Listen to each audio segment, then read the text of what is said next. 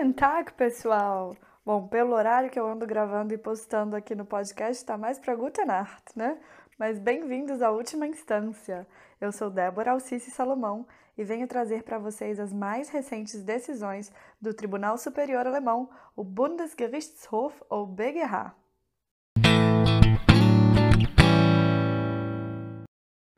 Pessoal, a decisão de hoje é bem técnica, é o que eu chamo de uma decisão típica do BGH e vai nos permitir aprender alguns conceitos básicos do direito alemão.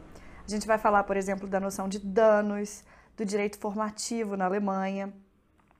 E já na parte fática, para quem acha que carros alemães são perfeitos e intocáveis, hoje nós vamos sofrer junto com a autora, que comprou um Mercedes-Benz com tantos defeitos que depois de muito tentar e de muito ir à oficina, ela desistiu de ficar com o carro. Mas depois do escândalo da Volkswagen, acho que ninguém mais acredita na perfeição automobilística alemã, não é mesmo? Então vamos lá, vamos para o caso concreto, porque como eu disse, hoje é dia de análise super técnicas do BGH. Nosso caso vem do Landgericht de Stuttgart, a capital automobilística da Alemanha. A sentença é de 20 de maio de 2016. Houve recurso, é claro, que foi julgado no dia 26 de janeiro de 2017 pela Oberlandesgericht de Stuttgart. E por último, temos o acórdão do BGH, que é de 9 de maio de 2018. Fresquíssimo aqui para nós. A autora é uma sociedade de responsabilidade limitada e já vamos começar desenferrujando o alemão. Esse tipo societário em alemão se chama Gesellschaft mit beschränkter Haftung. E é claro que temos uma abreviatura para isso, que é GmbH GmbH, que vai no final do nome da sociedade, assim como LTDA designa a Sociedade de Responsabilidade Limitada no Brasil. Bom, essa GmbH celebrou um contrato de leasing, cujo objeto era um carro da marca Mercedes-Benz fabricado e oferecido para venda pelo réu. Depois que a empresa de leasing comprou o veículo do réu por um preço de compra de 99.900 euros, ele foi entregue à autora em março de 2014. Entre outubro de 2014 e fevereiro de 2015, a autora levou o veículo mais de sete vezes ao estabelecimento do réu por causa de vários defeitos incluindo um curto-circuito na unidade de controle de ajuste do banco e problemas na mudança de marcha, além de diversos erros na parte eletrônica do carro. As deficiências alegadas foram removidas pelo requerido em cada vez que a autora levou o veículo nas oficinas deles. Mas a autora acredita que todos esses vícios são defeitos de fabricação e pediu, com base no parágrafo 437 do BGB, uma redução de 20% sobre o preço do carro. Lembrando aqui que o parágrafo 437 do BGB dispõe sobre os direitos do comprador no caso de vício da coisa.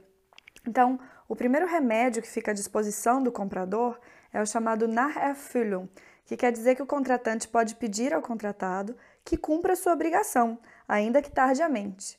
Se trata realmente de simples cumprimento do contrato, ou seja, se eu contratei um pintor para pintar o muro e ele não pintou o muro todo, com base nesse parágrafo eu posso dar a ele um prazo razoável para que ele volte e pinte o restante do muro. No caso aqui, cada vez que a autora foi à oficina do réu para consertar o carro, ela pedia Nachfüllung, ou seja, que o réu cumprisse com a sua obrigação de lhe entregar o carro livre de vícios. A segunda possibilidade, dada pelo parágrafo 437, é de abatimento no preço. Corresponde aí ao nosso artigo 442 do Código Civil, que foi também um remédio utilizado pela autora quando ela pediu aí a redução de 20% sobre o preço do carro. Além disso, o parágrafo dispõe sobre o direito de rejeitar a coisa e rescindir o contrato e também de pedir danos. Nos anos seguintes, a autora novamente procurou uma oficina do réu para remediar outros defeitos do veículo. Ela alegava falha de pulsação da bomba hidráulica e que a lâmpada ABC piscava sem motivo. A primeira deficiência foi corrigida, mas o réu não identificou um defeito com relação à segunda acusação. Pouco tempo depois, a autora mudou seu discurso de reclamação e, ao invés de se valer dos remédios de Nacherfüllung e de pedir a devolução de parte do preço, a autora agora quer rescindir o contrato com base nestes vícios de fabricação do carro. Ela fundamenta o seu pedido no chamado grande dano. E aqui a gente vai entrar numa questão que está no cerne do direito contratual alemão. O que eu traduzi como grande dano é chamado em alemão de großer Schadenersatz.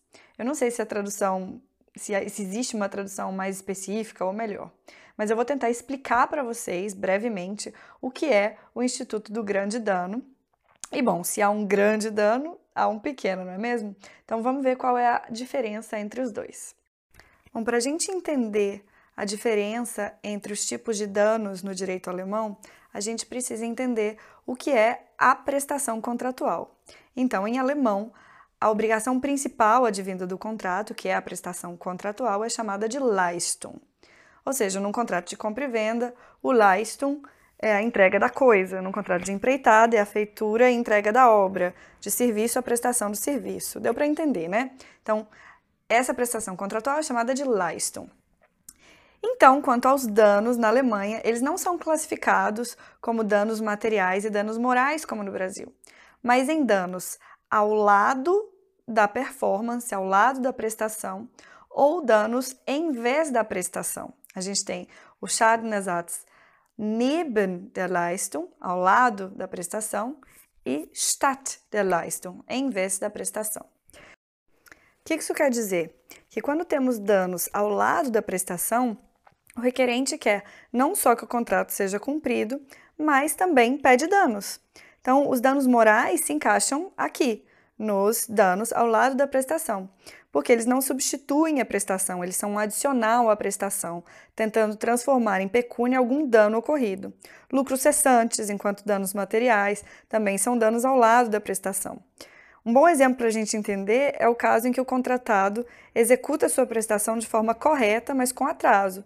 Todos os danos materiais ou morais sofridos pelo contratante são aqui danos ao lado da prestação, não são o chamado grande dano. Por outro lado, o BGB reconhece o dano em vez da prestação. Como o próprio nome diz, nesse caso o requerente já não quer que o contratado execute a prestação principal do contrato.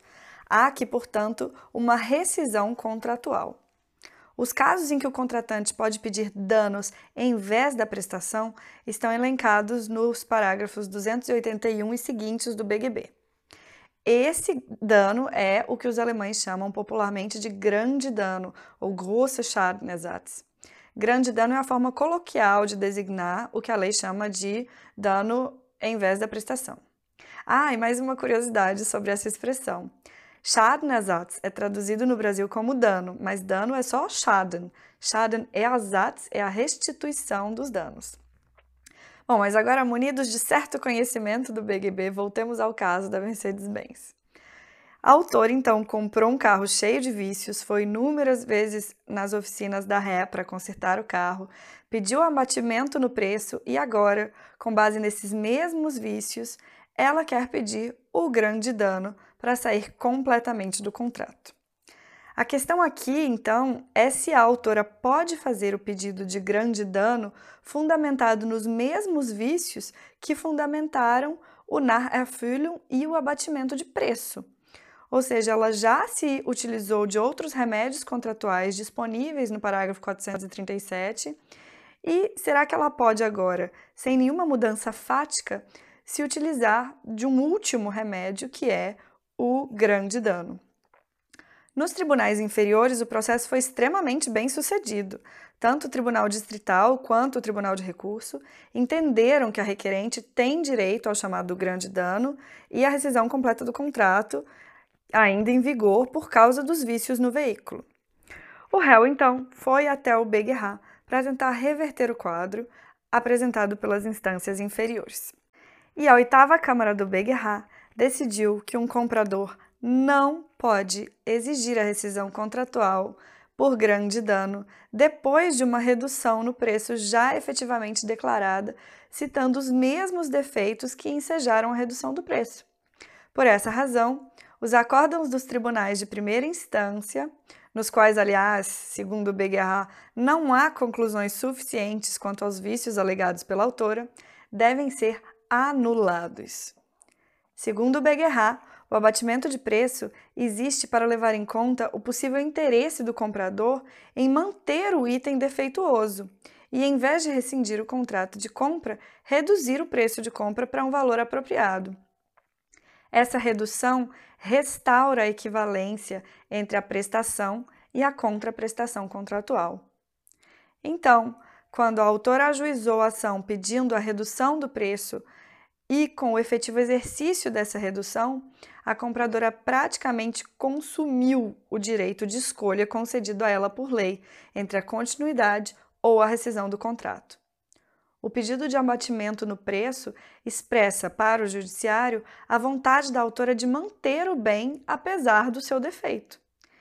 E o direito de abatimento no preço é visto na Alemanha como um direito formativo, o que eles chamam de Gestaltungsrecht. Ele é um direito subjetivo que pode unilateralmente estabelecer um novo direito, alterar ou cancelar uma relação legal existente. E a declaração de que a compradora quer ficar com o bem a despeito de seus defeitos é parte integrante do, do efeito formativo do direito de redução do preço pois ele reforma o contrato, né?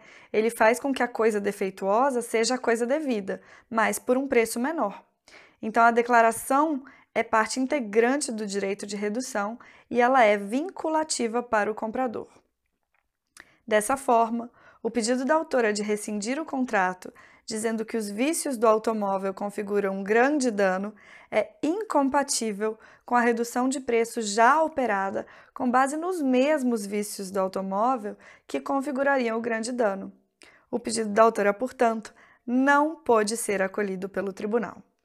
Tivemos então nessa semana uma decisão do BGH que reflete bem o sistema civil law vigente na Alemanha em que o tribunal faz uma análise legal impecável, perpassando o Instituto do Direito Formativo, o Gestaltungsrecht. O BGH reconheceu que a declaração de que a compradora quer ficar com o bem defeituoso por um preço menor a vincula, já que o abatimento de preço é direito formativo e impede, portanto, o pedido baseado em danos em vez da prestação. Isso não impediria a autora de pedir danos ao lado da prestação. Então, apesar da nossa total empatia pela autora, que cada dia descobriu um vício novo no carro, vivia indo na oficina, ela teve que manter o bem, já que já tinha sido efetuado um abatimento no preço do automóvel. Essa foi nossa decisão da semana do podcast. Eu espero que vocês tenham gostado. E quem quiser falar comigo, comentar as decisões ou avaliar o podcast, pode me enviar uma mensagem pelo Instagram, no arroba Salomão Débora. Lembrando que Débora tem H no final. Um grande abraço, bons estudos e fiquem com o tio Moisés na guitarra. Auf Wiederhören!